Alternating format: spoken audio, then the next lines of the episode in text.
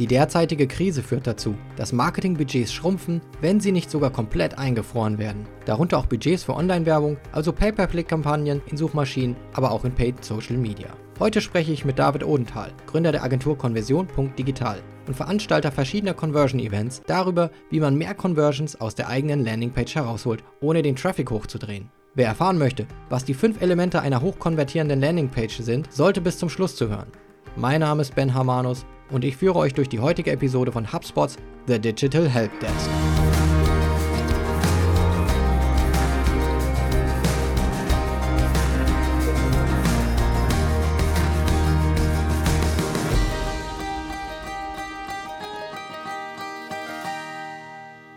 Hi David.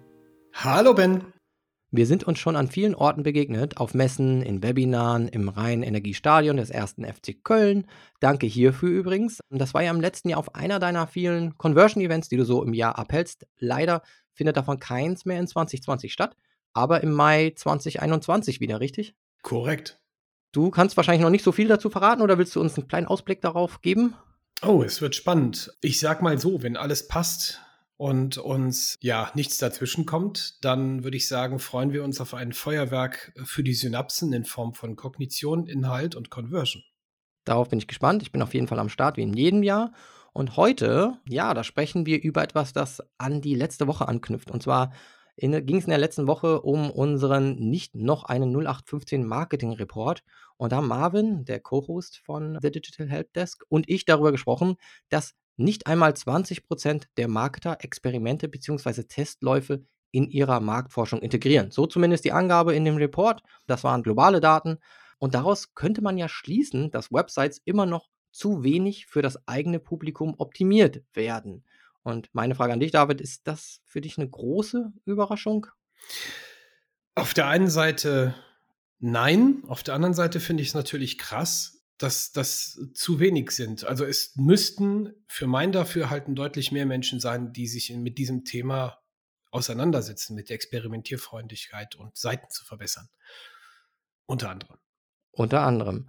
Und weil wir beide so empfinden, setzen wir uns heute zusammen, haben wir auch kurz vorher mal besprochen, wie können wir da vielleicht auch was tun, um ein bisschen Inspiration zu liefern und haben fünf Hebel gefunden, die ihr, liebe Zuhörer, als Vorlage für eure Landingpage-Optimierung nutzen könnt. Das heißt, wenn ihr eure Landingpage mal anschaut, dann gibt es fünf Dinge, die ihr unbedingt mal untersuchen solltet. Sind die vorhanden? Und unter Umständen, sagen wir immer mal so ein bisschen mit so einem kleinen Disclaimer, David, könntet ihr dort Hebel finden, um eure Seite zu verbessern. Und das eine wäre das Nutzenversprechen, also das Alleinstellungsmerkmal eures Angebots zu betrachten. Das andere wäre ein sogenannter Hero Shot, also wie unterstützt Bild und Video eure Aussage. Dann der soziale Beweis, wir gehen noch näher darauf ein, weitere Vorteile des Angebots und der Handlungsaufruf. Das ist so ein bisschen die Agenda für heute, David. Und ich würde sagen, wir starten einfach mal mit dem ersten und zwar mit dem Nutzenversprechen und dem Alleinstellungsmerkmal auf einer Landingpage. Welche Tipps würdest du dafür geben, wenn man mal so sein eigenes Angebot betrachtet? Also zunächst würde ich einmal da beginnen, wo der Nutzer sucht. Also sprich, ich habe immer gerne den Perspektivwechsel, sprich, ich gebe bei Google im Suchschlitz landläufig ja so beschrieben etwas ein und komme auf eine Zielseite. Dann ist das Nutzerversprechen, wir sprechen ja auch hier oft von der Headline oder der Subheadline, die mir zuerst auf der Landingpage ins Auge springt, das im Vorfeld in der Anzeige beispielsweise bei Google Ads auch entsprechend vom Wortlaut identisch oder gleich ist, um einfach tatsächlich eine, man nennt das ja unter anderem kognitive Hürde abzubauen, die Erwartungshaltung zu steigern und somit zu erkennen, es stimmt, wo ich bin und ich habe auch die Erwartungshaltung nicht gebrochen bekommen in dem Moment, wo ich von Anzeige zur Zielseite komme. Als Beispiel. Okay, also hier schon mal Customer Experience fängt nicht erst auf der Seite an. Korrekt. Sondern es entsteht schon die erste Störung, wenn jemand auf die Seite kommt, liest etwas, was für sich allein gesehen vielleicht Sinn ergibt, aber es nicht so richtig gut an die Botschaft, die vorher gestreut wurde, anknüpft. Und das kann ja unter Umständen auch eine E-Mail gewesen sein, aber auch eine Anzeige oder ein Google-Suchergebnis. Genau, wir haben halt als Menschen halt viele Fragen im Kopf und wenn wir auf die Seite kommen, erwarten wir, dass diese Fragen, die man im Kopf hat, beantwortet werden. Das heißt, wir müssen uns sehr stark, wenn der, die Eingabe im Suchschlitz entsprechend äh, zwei Wörtern ist, dass ich das als Erwartungshaltung auf der Seite auch habe, das ist ja völlig logisch. Und da trennt sich mitunter schon die Spreu vom Weizen und da kann ich die Konversion zumindest in einer kleinen, ich sage, in einer kleinen Form verbessern. Okay, also hier schon mal dafür sorgen, mit der Überschrift oder auch mit einer Unterüberschrift oder Subheadline, dass man eben für Kontext sorgt, dass man eine Erklärung liefert, worum geht es hier im Angebot und nicht jetzt über was Kontextfremdes redet. Und das können ja auch kleine Abweichungen sein, die für Irritation sorgen können. Ja, das ist richtig. Es kommt ganz drauf an, wenn ich äh, vorher über Möbel spreche, dann erwarte ich Möbel und nicht plötzlich andere Themenwelten. Das ist ja logisch. Kleine Abweichungen sind vielleicht genehm, weil wenn sie in, das, in diesen Kosmos reinpassen, okay, aber sobald ich zu weit weg schweife, ist es auch nicht mehr von Relevanz für denjenigen, äh welchen der auf der Seite ist. Und es kann ja auch regional sein. Also auch da ist es manchmal so, dass man irgendwas sucht und man möchte vielleicht irgendein Angebot in Berlin, wo ich jetzt sitze, oder im Raum Köln bei dir und dann kommt man auf die Seite und dann hat man das Gefühl, man weiß nicht mehr, ob das überhaupt ein regionales Angebot ist oder ob das für mich hier verfügbar ist. Also nur so als Beispiel. Aber insgesamt einfach klarstellen, wird das Nutzenversprechen eingelöst? Worum geht's? Was bringt mir das Ganze überhaupt hier? Richtig. Da sind natürlich viele Dinge, die auch wir gleich in den folgenden Schritten besprechen, ganz, ganz wichtig.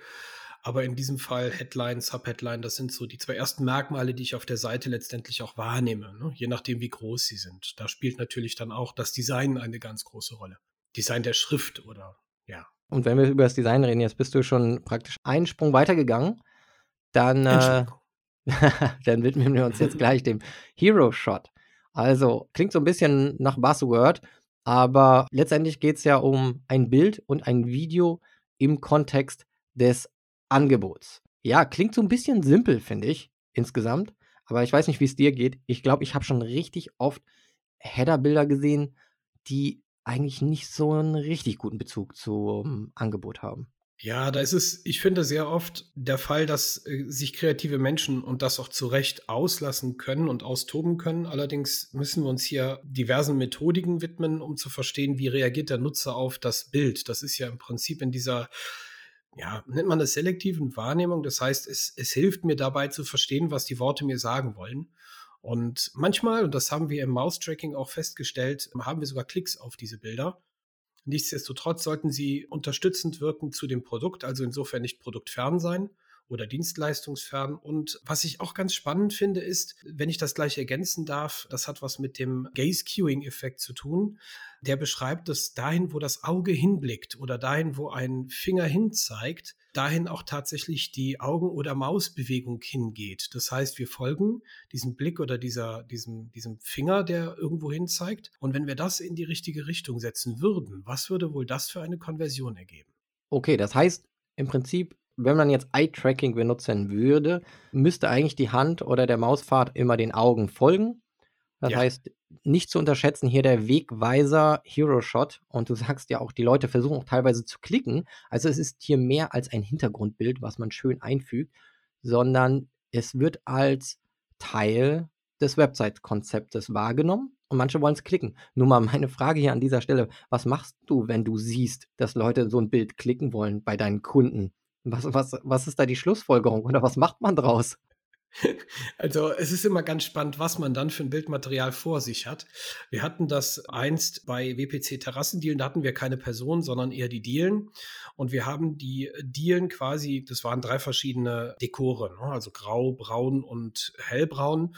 Und die haben wir quasi dann mit Informationen hinterlegt, was für eine Farbe das ist, weil ich sag mal so, wenn da Mahagoni oder Eiche steht, das, das weiß ich jetzt als Laie nicht, dann muss ich das schon wissen. Und was das vielleicht sogar für einen Preisunterschied macht. Eine kleine Interaktion mit einer Grafik an der Stelle, die produktbezogen ist, natürlich macht Sinn. Wenn das jetzt eine Person ist und darauf rumgeklickt wird, dann je nachdem sorgt es vielleicht für ein Schmunzeln, wenn man das dann im ähm, Mouse-Tracking sieht. Aber naja, gewisse Effekte möchte ich da vielleicht gar nicht hinterlegen. Oder man, was ich zum Beispiel ganz charmant finden würde, wären sowas wie, ja, so eine Art Info-Tooltip als Probe, so wie ein, ähm, wie nennt man das aus der Comic, so, ein, so, so, eine Bubble, die dann sagt, ähm, klick nach rechts, Weißt du, was ich meine? Das, es gibt ja diese. Du meinst diese, jetzt nicht die Denkblase oder so? Doch, doch, sowas in der Richtung. Würde ich vielleicht mal ausprobieren. Einfach mal ganz kreativ sein. Und das meine ich halt. Kreativität schon ausleben, um auch viel zu testen und sich das auch zu erlauben.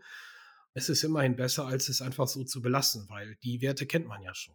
Hero Shot, du hast es auch gerade gesagt, ein Hero Shot muss nicht immer eine Person sein. Ein Hero Shot kann auch eine Diele sein.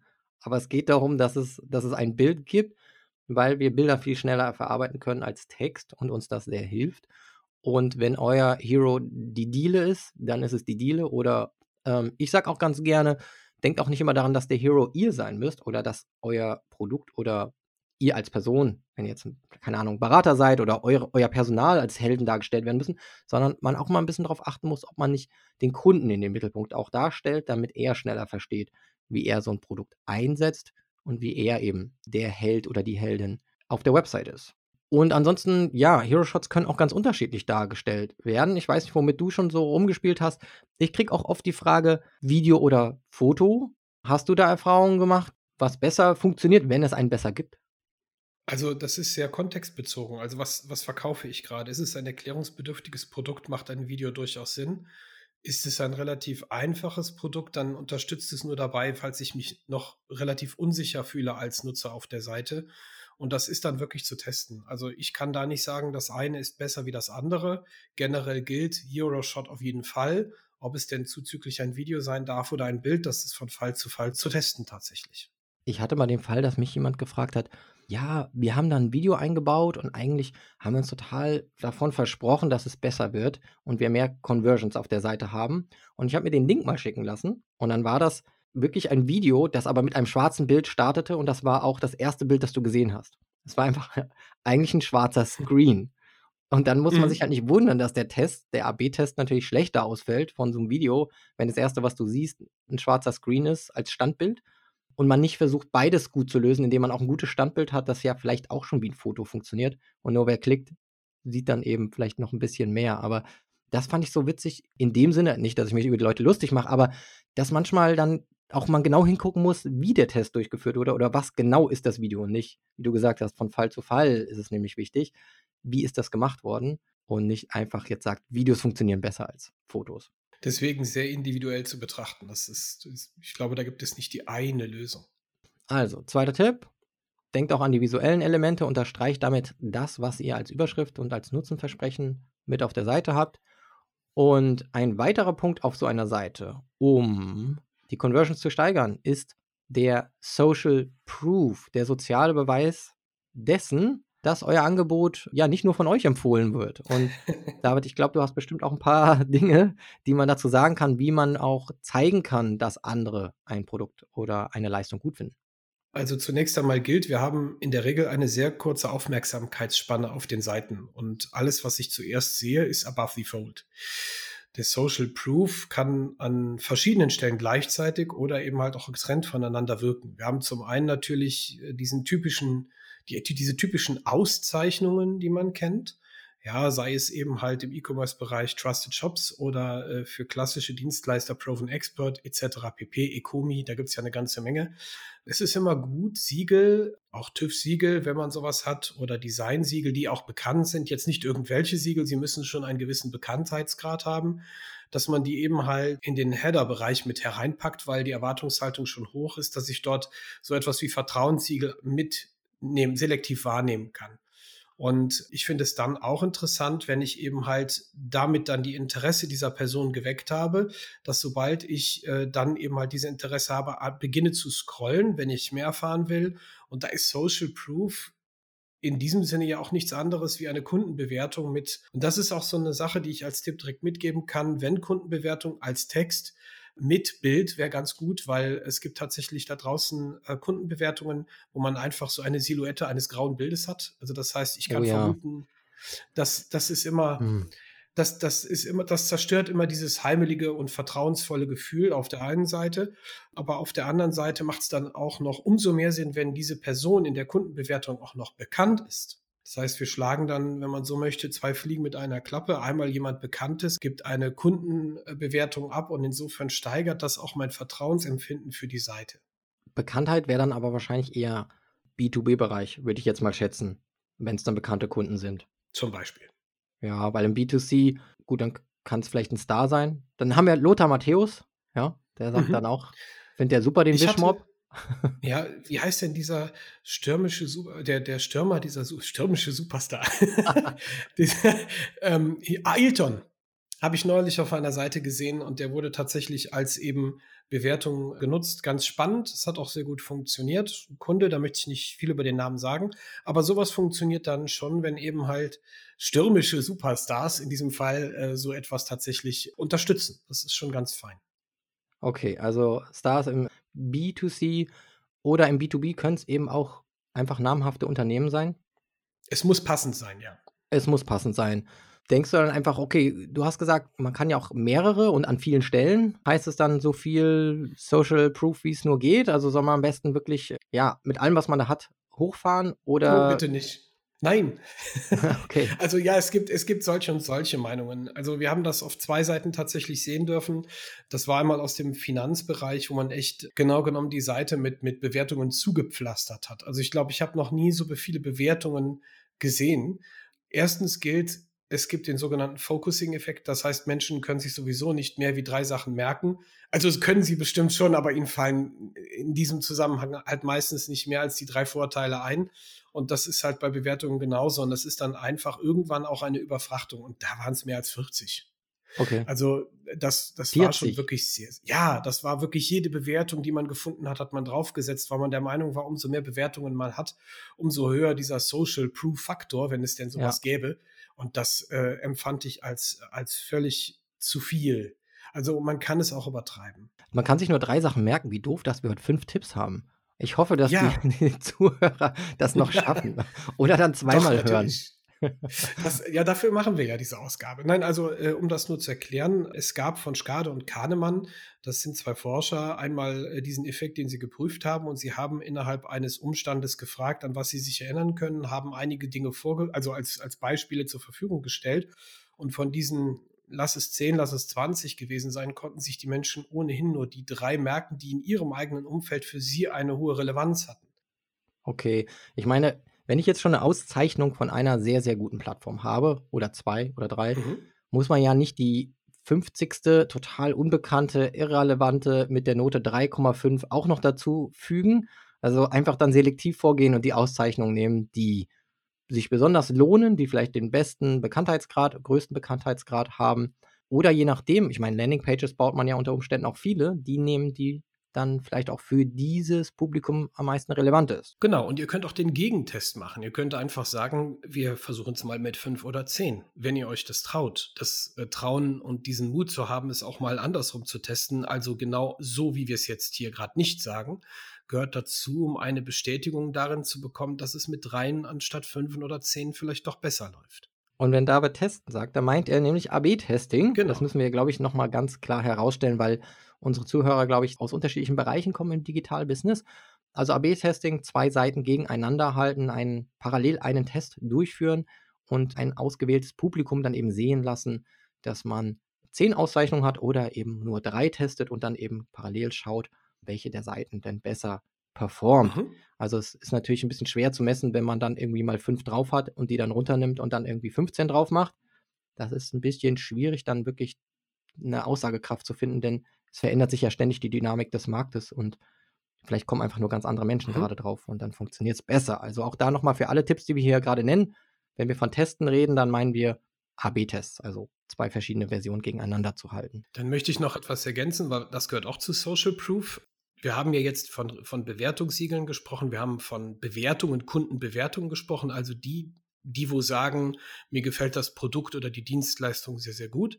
Und dann kann man dies natürlich auch noch um, ja, ich will nicht sagen Kundenzähler ergänzen. Da sind natürlich nicht drei relevant, sondern man kann ja äh, im Prinzip die typische Aussage, wie viele Kunden dieses System, diese Menschen, die Versicherung, die Agentur, wer auch immer dahinter steckt, hinter der Landingpage, man kann halt sagen, dieses Produkt haben bereits mehr als 2.723.231 Leute gekauft. Das ist auch eine Aussagekraft. Die Zahl wirkt sehr, sehr groß. Das ist jetzt auch wieder nur ein Beispiel. Da dürfen es nicht nur drei sein, weil dann wäre es wieder ein, ein falscher Effekt, der dort aufkommt. Aber auch hier das nochmal, einen solchen Satz einzufügen, dass dieses Produkt bereits x-mal gekauft wurde oder verwendet wurde oder für gut befunden wurde, das sind halt auch wieder Themenwelten in Form eines, eines Counters, der halt auch wieder sehr relevant ist.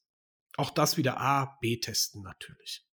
Und auch da, du hast gerade so eine Zahl genannt, die ich jetzt überhaupt nicht wiederholen kann, aber dadurch wesentlich authentischer ist, als einfach nur zu sagen, man hat 10.000 Kunden, ist dann vielleicht eine wirklich eindeutigere Zahl zu nennen, damit es eben nicht ganz so ausgedacht klingt. Also da bitte bei der Wahrheit bleiben und dann auch lieber eine Zahl nehmen, die genauso ist. Dann sind es eben 10.342 Kunden zurzeit und man updatet ab und zu, aber ein bisschen authentischer, als wenn man einfach 1000 Menschen haben das schon gekauft irgendwie hinschreibt. Ja, ansonsten habe ich noch eine Sache von meiner Seite. Social Signals ist auch wieder so eine Sache, die gerne benutzt werden. Also man hat irgendwie 5 Millionen Follower auf Facebook oder was auch immer. Ich finde das immer so ein bisschen gefährlich. Also auf der einen Seite ist es natürlich gut, weil man zeigen kann, okay, in sozialen Netzwerken geht's ab, da habe ich viele Fans. Auf der anderen Seite finde ich es immer gefährlich, wenn Leute dann einfach so embedded irgendwelche Sachen aus Facebook einbauen oder aus anderen Social Media, wo man dann erstmal draufschaut, dann vielleicht draufklickt und dann schaut man sich schön auf Facebook um, statt auf der Landingpage. Also da rate ich immer dazu, man kann zwar seine Social Media Follower nennen, aber am besten wäre es irgendwie was nachzubauen. Ist zumindest immer mein Tipp, anstatt irgendwie noch ein Exit zu bauen zu Social Media, weil wir wissen alle, wie schnell wir in Social Media dann abgelenkt sind und gefangen sind und uns lieber angucken, was die Leute in unserem Freundeskreis machen und im Feed, als ja, dann vielleicht zurück zum Angebot zu kehren. Bin ich bei dir. Kommen wir zum nächsten Punkt, wenn du hier zum sozialen Beweis nicht noch was hinzufügen willst. Nein. Wir haben ja weitere Vorteile des Angebots. Ich finde, das ist immer so ein bisschen tricky, weil ich das Gefühl habe, dass nicht immer jedem klar ist, was wirklich der Vorteil des eigenen Angebots ist. So komisch das jetzt gerade klingt. Das ist die Frage. Also mir geistern da gerade zwei Dinge durch den Kopf und beide müssen gesagt werden. Ich muss sie allerdings noch ein wenig selbst sortieren wir haben ja eben auch festgestellt, Focusing Effekt drei besondere Themenfelder, die wir haben. Das gilt für Kundenbewertungen auf der einen Seite beziehungsweise Kundenstimmen. Und auf der anderen Seite ist das natürlich auch für sich herauskristallisieren, welche Vorteile hat denn eigentlich mein Angebot? Und man kann ja zum Beispiel sagen, dass das iPhone es ist jetzt, glaube ich, in der elften Generation, oder? Ich glaube, ja, ich bin ja, ich muss ja zugeben, ich bin eher so ein Pixel, Google Pixel-User. Ich habe dem, dem iPhone abgeschworen.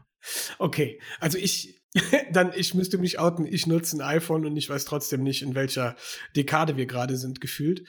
Es ist so, über all die Jahre haben sie damit ihr Produkt inszeniert, indem es halt eine gute Kamera hatte, indem es eben halt eine gute Software hatte und sie haben dann gewisse Themenfelder aus, aus dem Produkt herausgestellt. Und sie haben das immer so genau getan, um eine gewisse Buyer-Persona, eine gewisse Personengruppe anzusprechen. Das heißt also, wenn das Produkt äh, ganz besonders für Marketing-Experten gilt, ich will jetzt nicht sagen, dass ich dazugehöre, dann sind das natürlich Angebote, die mich ganz besonders triggern. Und das ist, ist so die eine Baustelle. Auf der anderen Seite ist eben halt, und das ist das andere Gefühl in meinem Kopf, wenn man das als Gefühl definieren kann, dass wir als Menschen halt auch den Umfang vieler Funktionen mögen. Auch dafür gibt es eine Verzerrung, eine Bias im Kopf. Wir aber tatsächlich uns nur auf ganz wenige relevante beschränken, wie zum Beispiel die Einfachheit. Und das iPhone ist zum Beispiel etwas, was in seiner Handhabung sehr einfach ist. Ich gebe das meiner Tochter oder meinem Sohn in die Hand, beginnend ab dem Alter fünf in diesem Fall und die wissen sofort, wie eine Kameraaufnahme zu machen ist. Sie wissen, wie die Lampe angeht. Sie wissen im Prinzip so intuitiv es zu bedienen, dass, dass das eines der großen Vorteile ist. Ja, und das war, ist ja lange Zeit und heute noch so. Es ist mittlerweile, und da wandeln sich die Vorteile auch, in dieser Hinsicht so, dass man heutzutage, wenn man sich jetzt die, die Seite anschaut von Apple, plötzlich in Richtung geldwerter oder rationeller Vorteile geht. Ne, dass ich das zum Beispiel, obwohl es wahnsinnig teuer ist, monatlich abtragen kann. Das ist so das, was mir sofort in den Kopf kommt. Und diese Vorteile, die erarbeiten wir eben halt auf Basis des Produktes, was wir haben. Noch ein, zwei Worte mehr dazu. Wenn ich natürlich in einem Umfeld wie im E-Commerce unterwegs bin, dann ist es so, dass ich mich meistens auf ein Pack auf, auf die Bühne begebe und weiß, ich muss mich vergleichen. Also zum Beispiel 256 Gigabyte Speicherplatz, ja, oder eben halt vielleicht wir haben das Beispiel heute Mittag, glaube ich, Ben, wenn ich mich erinnere, an einem Monitor ausgemacht, dass ich in einem Umfeld, wo ich äh, mich mit vielen Monitoren als Monitor Platzhirsch oder gewollter Monitor Platzhirsch irgendwie hervorstechen möchte, dann muss ich halt schneller, besser und anders sein. Das heißt, die, die, die Art des Suchens verändert sich plötzlich auf sehr rationale Art und Weise. Oder ich beginne eben halt, und das wiederum eine andere Variante, mich zu inszenieren, indem ich sage, ich begebe mich gar nicht in diesen Strudel von, ich gehöre zu vielen Produkten dazu, sondern das Besondere an meinem Produkt ist, dies, das und jenes und das stelle ich heraus. Das kann bei Samsung beispielsweise das Design sein im Gegenzug zu einem Dell. Ich weiß jetzt nicht, ich will jetzt hier keine Herstellervergleiche machen, aber es ist halt einmal eine Idee. Und ähm, ich finde, so sollten wir auf Landingpages auch herangehen, dass wir diese Vorteile genau so herausarbeiten, wie das Produkt gebaut ist und wofür es besonders gemacht ist. Weil diese Art und Weise tatsächlich auch von der Fragestellung bei der Erarbeitung der Vorteile hilft, als dass ich mich auf den simplen Part begebe oder auf diese, die, ich sag mal, die simple Rhetorik, dass ich sage, es ist schnell, es ist einfach und es ist 32 Zoll groß, weil das, das sind halt Filtereinstellungen, die viele haben. Ja, also ich, ich bin übrigens gerade ein bisschen überrascht, weil du gesagt hast, ja, Apple äh, stellt jetzt zum Beispiel heraus, dass sie auch eine Art, ich glaube, so eine Art Ratenzahlung oder irgendwie sowas Ja. auch anbieten. Ja. Und ich habe es kurz nachgeguckt. Ich bin sehr überrascht, weil das definitiv, wie du sagst, Vorteile können sich verändern oder äh, Angebote können sich verändern. Und so müssen Unternehmen auch ihre Angebote anpassen. Während man vielleicht vor zehn Jahren das iPhone noch anders anpreisen musste, weil vieles grundlegend neu für die Menschen war, rücken plötzlich andere Dinge eines iPhones in den Vordergrund, weil die Welt das iPhone inzwischen in seinen Grundzügen zumindest verstanden hat. Ja, das hat auch sehr viel mit dem Thema des Produktlebenszyklus zu tun. Das heißt, ich habe jetzt nur mal, ähm, wir haben eben darüber gesprochen, in welcher Dekade wir uns da befinden, wie lange das iPhone als, ich sag mal, Cash Cow dieses Unternehmens gedient hat. Und wir werden wahrscheinlich auch erleben, dass wird sich wahrscheinlich noch ein bisschen was halten, aber irgendwann etwas ganz Neues her muss, um tatsächlich wieder am Markt mitzuschwimmen. Ich mag falsch liegen, es ist, es ist eine Hypothese oder sagen wir eine These, aber das merkst du in dem Moment, wo plötzlich die Werte von, ich sag mal, diesen emotionalen Werten plötzlich in Richtung rationale Werte wechselt. Ab dann merkt man, dass es nur noch darum geht, das Produkt, ja, ich sag mal, in der Form auszubringen, als dass man damit noch Umsatz macht, um dann im nächsten Schritt was Neues zu entwickeln. Da bin ich bei dir, weil ich Apple auch immer als die Marke wahrgenommen habe, die total emotional triggert. Also obwohl etwas voller Technik gequetscht ist, Genau. ist den Leuten nicht direkt auf die Nase gebunden worden, welcher Chip im iPhone ist. Das kommt im späteren Schritt. Aber eigentlich geht es mehr darum, was kann es und wie löst es eins meiner Probleme. Und weil du vorhin gesagt hast, ja, 256 Gigabyte, also würde ich jetzt meiner Mutter ein, ein Telefon besorgen und sagen, pass mal auf, Mama, es hat 1000 Gigabyte. Dann wüsste meine Mutter ja eh nichts damit anzufangen. Ich müsste also dieses abstrakte in einen echten Vorteil umwandeln. Also ich könnte ihr zum Beispiel sagen, Mama, damit kannst du, kann ist jetzt von mir auch nur eine Schätzung, aber du könntest wahrscheinlich ein Jahr Musik hören, ohne irgendwie was Neues runterladen zu müssen, weil so viel Musik darauf hast. Oder du könntest eine Trillion Fotos machen oder irgendwie sowas, denke ich mir jetzt nur gerade aus. Aber das ist ja der echte Vorteil. Genau, ich würde einfach sagen, ähm, schau mal, Mama, das ist so schön einfach. Und du kannst damit Fotos schießen und du kannst damit telefonieren. Das reicht völlig aus. Vielleicht deiner Mutter, meiner Mutter langt das nicht aus. Die muss sehr, sehr viele Apps installieren, habe ich auf jeden Fall schon gesehen. Jedes Mal, wenn ich ihr wieder ein neues Handy installieren muss. ja, also, äh, ja, also soweit. Ich glaube auf jeden Fall, wichtig ist an dieser Stelle, Vorteile eines Produktes oder eines Angebots verändern sich. Und man muss herausstellen, was ist jetzt wirklich wichtig? Wie rational muss das Ganze sein? Das kann sich im Produktlebenszyklus verändern. Aber nicht zu vergessen, die emotionale Ansprache, also zu erklären, was für ein Problem löst mein Produkt. Ich kann damit viele tolle Fotos machen. Also für manche ist nicht klar, was das heißt, zwölffach Zoom oder sonst was. Das verstehen die nicht. Aber das ein bisschen zu erklären, indem man ja Menschen in Situationen versetzt, zumindest im Kopf, hilft dann ein bisschen. Es gibt noch die eine goldene Frage, die ich immer, die mich auch immer wieder umtreibt, wenn ich Landingpages baue. Warum brauche ich dieses Produkt? Die Frage, warum, sie hat wenn man das Warum erklären kann und man nicht auf, auf diese typischen äußeren, also auf die, die, die, Segmente, wie ist das zu benutzen oder was ist das eigentlich, sondern, sondern wenn man wirklich diese, die intrinsische Motivation des Produktes erklären kann, dann ist das Produkt so formvollendet, dass ich es inszenieren kann aus jeder Perspektive. Das hört sich jetzt sehr philosophisch an, aber ich finde, diesen Ansatz ist einer der, der, der größten Tipps und auch einer der größten Konversionshebel, weil wichtig ist, dass die Menschen da draußen ein Produkt kaufen, was für Menschen gemacht ist. Und wenn wir das erklären können, dieses Warum ich das unbedingt brauche, das ist beim iPhone ja genauso, dann, dann habe ich tatsächlich einen sehr, sehr großen Hebel geschaffen. Also weg von den Spezifikationen alleine, sondern geht zum Warum. Zum Warum man das braucht. Ja. Warum macht es mein Leben besser? Warum geht es mir damit besser? Ne? Genau. Und jetzt kommt ein ganz wichtiger Punkt und ich finde, der äh, geht ganz oft unter und das ist nämlich der Handlungsaufruf, der sogenannte Call to Action, wie er auch genannt wird, oder kurz CTA. Ich habe das Gefühl, dass am Ende da manchmal die Luft ausgeht, den dann noch gut zu formulieren, weil man sich irgendwie denkt, ich glaube, dem Nutzer ist klar, was er machen soll. Der soll doch hier klicken. Aber ich glaube, hier, hier, hier, genau, hier. Wo ist hier?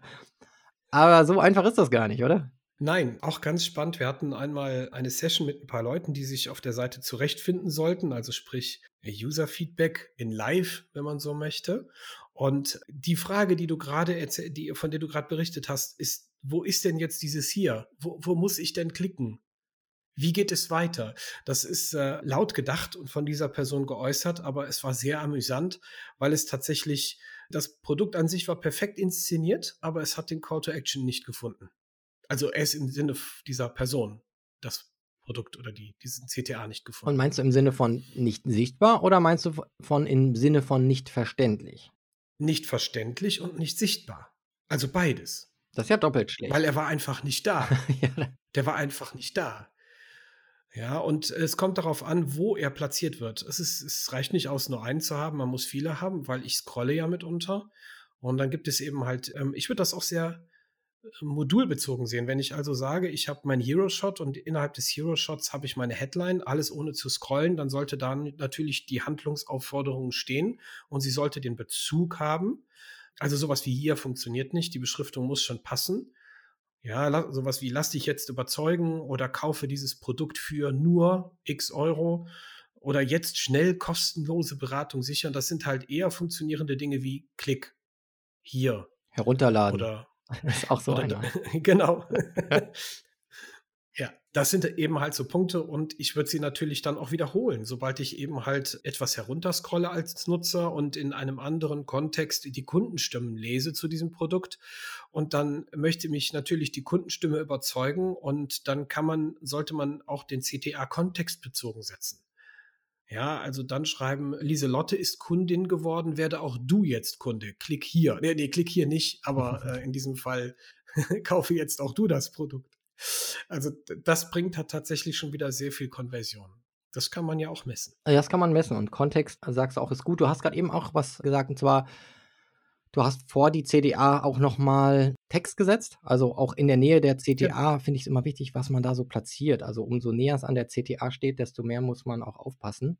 Denn letzten Endes, wenn man, wenn man denn den Call to Action Button findet und da drauf schaut und dann rundherum ähm, das Falsche liest oder irgendwas Beunruhigendes sieht, dann ja, sollte man da auch drauf achten, was man da platziert. Also lieber etwas platzieren, was die Conversion steigert, als alles andere, was irgendwie vielleicht noch ablenkt oder die Conversion lindert. Du würdest also auch behaupten, dass sowas wie Sternchen eher konversionshemmend sind? Das kommt drauf an.